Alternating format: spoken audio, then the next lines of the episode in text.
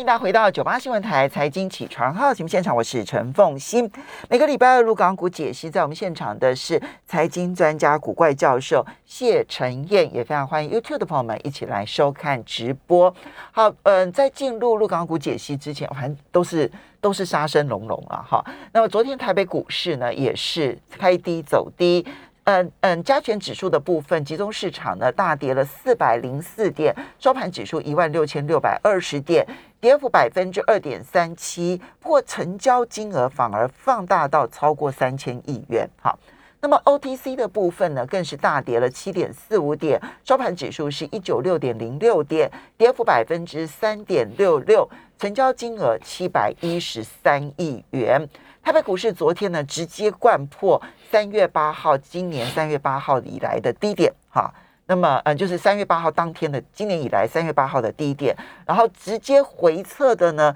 是去年五月二十呃五月中旬的低点。所以要如何的来看待台北股市昨天？其实有一点是放量下杀，怎么看待？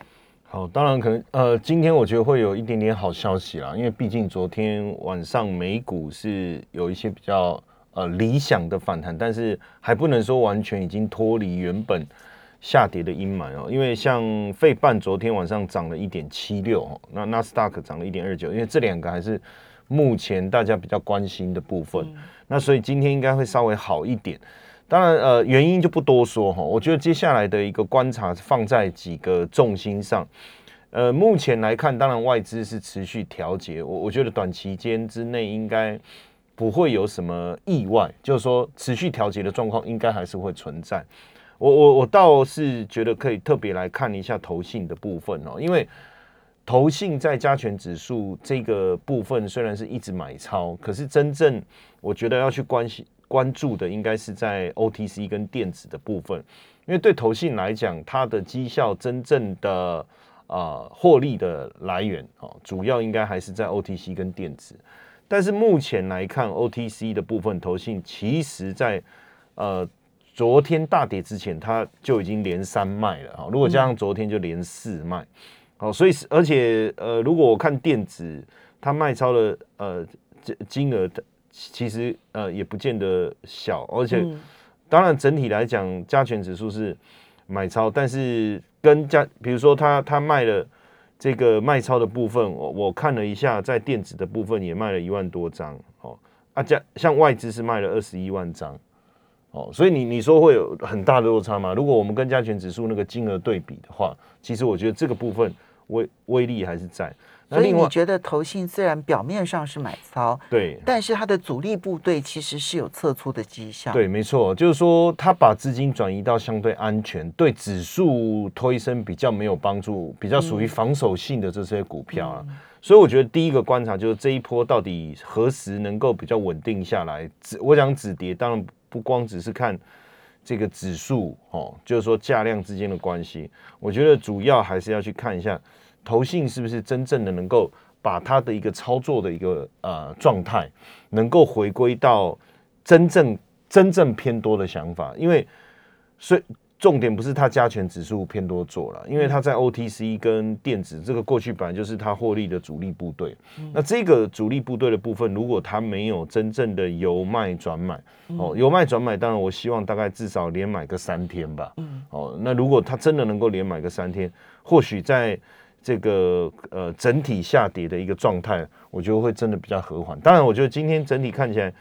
台股应该是会有一个还还不错的一个反弹，小小小幅度的反弹。但是这个反弹同样的嘛，我我其实如果是我今天我也不会急着去抢反弹，我一定会去看，我还是会我如果是我哈，我一定会等收盘。嗯，为什么？因为我要看到底投信。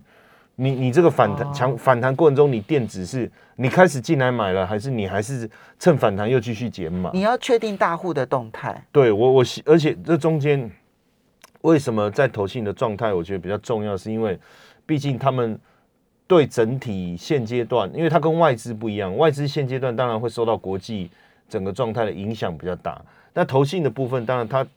为了要持续能够有一个。比较好的一个基金的投资的一个结果成果，所以他对于整个台湾的一个产业的思考，我觉得会呃，相对来讲会比外资深入比较多，哦，所以我我我这个部分我会以这个方向去观察。当然，所以今天会有反弹，但你觉得不急不急着要进入？第一个，我觉得因为因为昨天美股是是大涨，大家会觉得说会不会这一波的修正其实没有那么严重啊？哦，但但昨天你看到美股的反弹哦，其实它还没有 cover 上个礼拜五的下对跌。对对，所以从技术面上来讲，跌升一定的嘛，一定会有个反弹。所以我说今天台股也许也不会有持续这么重的一个沙盘。哦，但是呃，整体来讲，我觉得还是持续看一下台积电跟联发科、哦，因为毕竟这两个目前呃就外资的态度来讲比较保守，嗯，然后还有一个就是它它毕竟是前目前是全职前三大嘛，哈、第一大是台积电，第二电红，第二大红海，第三大就联发科。嗯那如果说这两个没有办法先稳定下来，呃，要把指指数稳定下来，其实也不容易。嗯，所以我我我觉得基本上我的观察会放在这几个重点。那至于影响的因素，我觉得就后面可能要观察的反而是整个封城的一个状况。嗯，好，所以呢，第一，今天会有反弹；第二，先不用急着去接它，对不对？哈，因为反弹呢这件事情，到底大户的动态，尤其投信的动态，投信的动态不要只是看它爆出来的买超，更要看它在 OTC，尤其是电子股的布局上面，如果它还是继续的减码为主，然后不是加码的话。你觉得情势没有那么的好，对不对因为连投信可能都没有信心。对那指标类股其实就台积电跟联发科。对，好，这个是台北股市的部分，听起来要很保留才行啊。那陆港股的部分，那昨天那更是杀声隆隆了。呃，基本上哈，我觉得现阶段最大的问题，其实还是在整个清零的一个政策啊。对，因为清零的政策，现在我我我讲两个层面哈，一个层面是最近我们在看，呃，包括三月份哦，我我觉得我我比较亚哦，应该不能说从上海封城了，其实之前在上深圳封城，其实就已经内部整个大陆内部的一个状态，其实已经产生一些微妙的影响。对，为什么？当时就说觉得有点问题。对，因为三月呃呃深圳开始封城以后，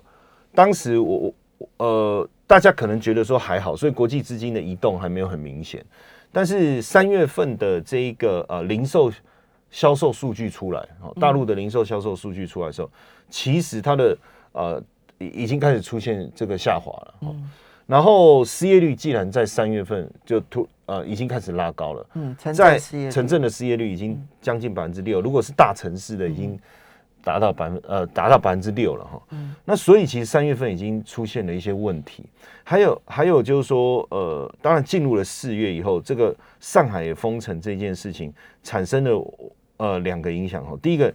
第一个影响是我们我们所看到的目前的 PMI，不论是呃制造业还是说这个服务业的 PMI 哦，其实都持续的下滑，已经跌破五十哦，就是跌破五十就等于进入了这个呃紧缩的一个阶段，而且这个服务业的 PMI 下滑的速度很快，嗯，下滑的速度很快。那服务业的 PMI 如果下滑的速度很快，代表呃服务业他们认为在未来三到六个月啊，他们可以呃我更简单讲，他可能认为他是没有客户的。嗯就是说他的客户是没有消费意愿的。嗯那这种没有消费意愿，等于是内需的部分。对这样的情况下，代表就是说，它不不是呃非必要消费的紧缩。制造业我可以讲它是非必要消费哦，比如说手机啦、哦平板啦、电脑，我们讲这一块好了。但是如果是呃服务业 PMI 下滑，或这个变成是连必要消费，连必要消费都紧缩，所以现阶段就产生了这样的一个这一部分的一个现象哈。那另那原本大家可能都还抱一个期待，就是说，呃，五月中有没有可能逐步的这个解封？因为我前本来上个礼拜还看到白名单嘛，还看到这个呃各个大的一个台商在谈论到这个呃陆陆续续复工的问题。可是昨天传出来，可能北京都要要要做一个比较严密的控管的时候，我觉得这里面最大的问题，所以昨天股市的一个下跌，我觉得是一种绝望性的沙盘。嗯哦，也就是说，我本来还抱着一个期待，因为上礼拜我们在看的时候啊，我我我一直在想，哎、他其实当时的这一个呃，在这个三月十七号三月中的这一个多方缺口，哎，一直都有在守住，嗯，哦，问题应该是不大。那只要等到这一个真的能够呃解封的话，应该很快的股市就有机会涨。但是呃，我觉得上个礼拜已经回补掉之后，昨天的一个沙盘，算是一个真的是一个这个，我觉得是一个绝望性的一个一个呈现，因为整体昨天呃，我看了下这个跌停的 A 股就七百七快快八百只跌停了，对，七百多家，快八百只，对，七百多。然后如果是呃上海跟深圳加起来。下跌总共是四千六，超过四千六百只，嗯，哦，四千六百只，真正上涨只有一百四十八，这个是我很很少很少的哈。然后甚至甚至我们看到几乎平均的跌幅，指数的跌幅哦，可以达到百分之五、百分之六这样这样的一个，它是有跌停板的，它跌停板也是百分之十，百分之十，但是它可以跌到百分之五，你就知道说有多少可以达到将近跌停板。然后我我觉得还有一些问题，可能四月份整个数字我觉得还会更差，因为三月份外资流失的金额是一百七十五亿美金，哦，然后抛售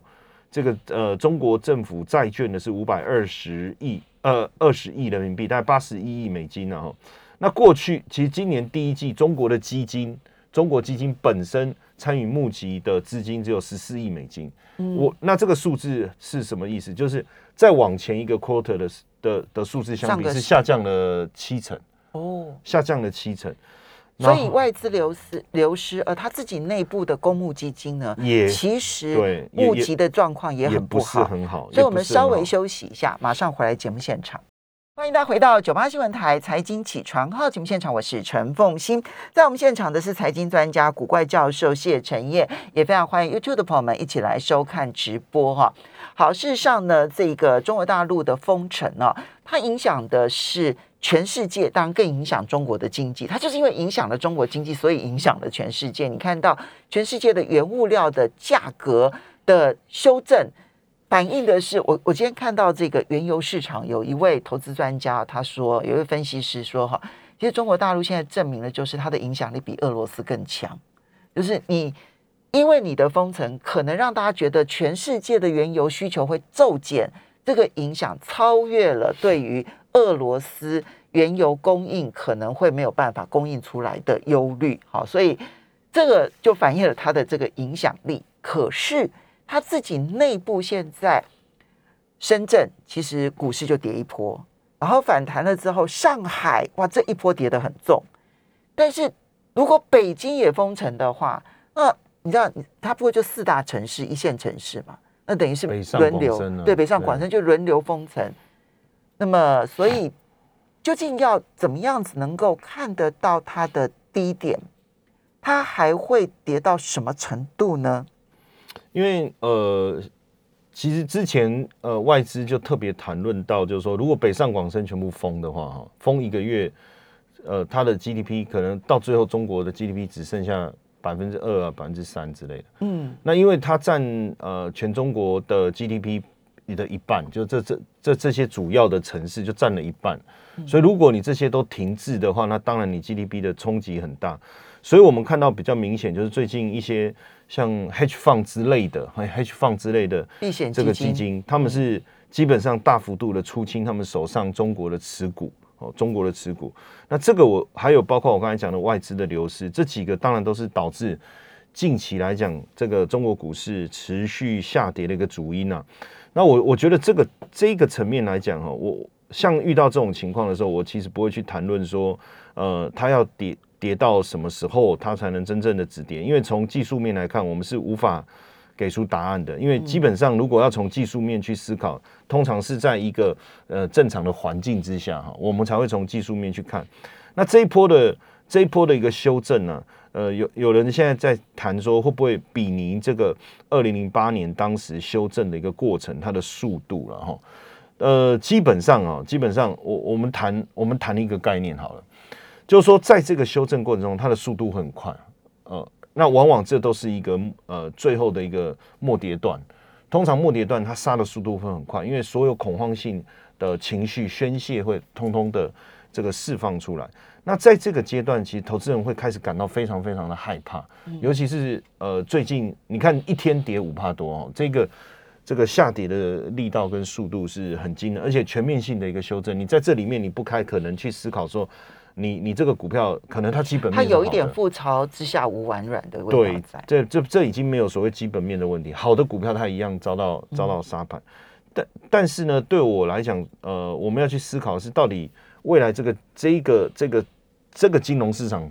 是不是真的会消失？好，那如果如果它不会消失，那基本上我觉得反而这个修正的过程对我来讲，我我我其实会去做一个等待，我不当然不会现在马上进场，我会去做一个等待。其实我我我在观察，我们讲呃，我们我把它分三个层呃四个层呃四个层面来看哈，四个族群啊哈，不是四个层面。第一个目前是呃中概股的部分，确实呃我们比较担心的是它的状况是不是能快速的恢复，因为中概股的部分最近裁员的状况还是很很严重。尤其中美审计这件事情，始终还没有谈好。对，因为像阿里巴巴啦、腾讯啊这些哦，甚至像快手这些、小红书啊，他们现在在裁员的状况还是很严重。我认为整个内部的问题还是存在哦，中概股的部分。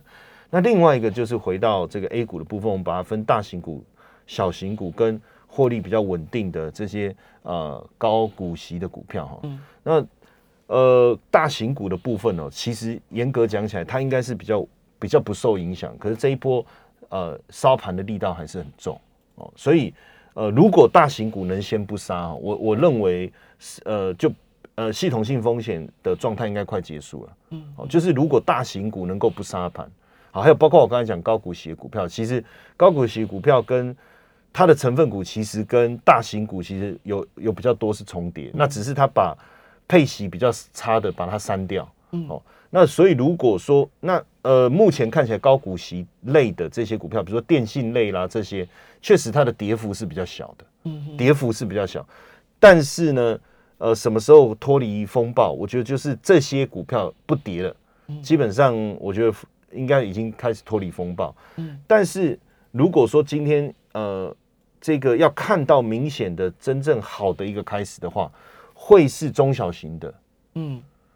因为中小型的开始涨，才代表市场的信心是真的回来。就我我我讲阶段性哦，就我觉得中概股根本就放一边的啦。嗯，哦，然后在这个阶段性修正的过程中，我不去看技术面，我也不会去看支撑压力了，因为我觉得目前这一块是没有什么意义的。嗯，那我会特别去关注整个呃高股息股或者是大型股的一个变化。简单讲，上证五十好了，嗯，哦，上证五十比较好追踪嘛。那上证五十如果先不跌，我觉得系统性风险应该已经在慢慢的，应该已经减弱了。好，所以上证五十的止跌，它只是反映的系统性风险暂时解除的一个讯号而已。对，或趋缓，或啊趋缓好，趋缓的信号因为现在因为上证五十也也变成也一起被杀嘛，可是没道理嘛，嗯对不对？你照理你你你股市不好的时候，大型股是最容最稳定的嘛，哈、嗯，那如果连这些大型的股票都受到影响，那这是系统性风险，所以上证五十要先止稳。对，要先止稳。嗯然后，但是如果上证五十止稳了，什么时候股市是真正好的一个进场时机？就是整个呃呃企业的活力起来了，才营收的动能起来了，然后投资者的意愿增加。那因为一般来讲，在 A 股投资者比较有意愿的还是中小型的股票。嗯嗯哦，我讲的投资者不是散户啊，我讲的就是他们的内资、他们的那些自营部啦，那些基金它开始动起来了。那如果这一个部分要动起来，它一定先去买中小型的股的成分股，就是嗯深中小里面这些成分股。哦，那所以当我看到，当然不见得深中小这个指数就就掀起来，但是它的成分股里面已经有一些开始涨停了，嗯大涨涨停了。它不会全面啊，不会全部嘛，哦，因为毕竟它这个成分股是一百只嘛，嗯但是已经开始有一些涨停了。那尤其是我觉得带头的可能就会是证证券类的股票，嗯就是它先涨停，因为表示他们已经看到，他们已经开始动了。就往往他们他们的轮顺序是这样了，哎、，OK。就先先所以你会去看深中小的一百只，对不对？哈，对。然后看到说，如果已经有一些个股可以拉到涨停了，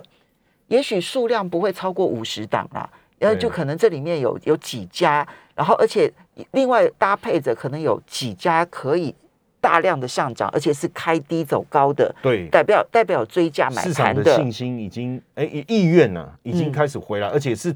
只要有少数特别有影响力的几个自营的自营他们的证券部门，嗯。他开始愿意进来操作，其实他已经在带头开始冲的话，嗯，那其实这一个讯号就开始会出现。所以你是对观察资金流向它的重点的这一些单位，然后它开始出现反转讯号，没对不对？错，啊，对。那讲资金流向哦，凤姐，我跟你补充一个很有趣的哈，就是以以以地区来讲哈，广东的类股是跌最多的，就是它公司是在广东的，嗯。然后第二就是北京，第二就北京，第三是江苏，第四是浙江，所以很明显就是。现在就是这几个区块的这几个城市的问题在影响，然后再来就上海，就是北上广深。简单来讲，就是这几个地方的股票跌最凶。然后如果要讲说行业别的话，其实电子的部分目前是还有交通运输，因为它整个都受到影响嘛。哦，还有非金属材料，那这基本上没有，就是虽然有涨的，可是我觉得都不是，就是它并不是市场的主流。好，哦所以呢现在用技术面来分析是没有意义的。好，基本面可能也没办法解决问题，所以只有政策面。而政策面，其实我们观察的指标，上证五十先止稳，然后接着在深中小里头看到有追涨的买盘的时候，可能才真的是低点了。要非常谢谢陈燕，也要非常谢谢大家的收听收看。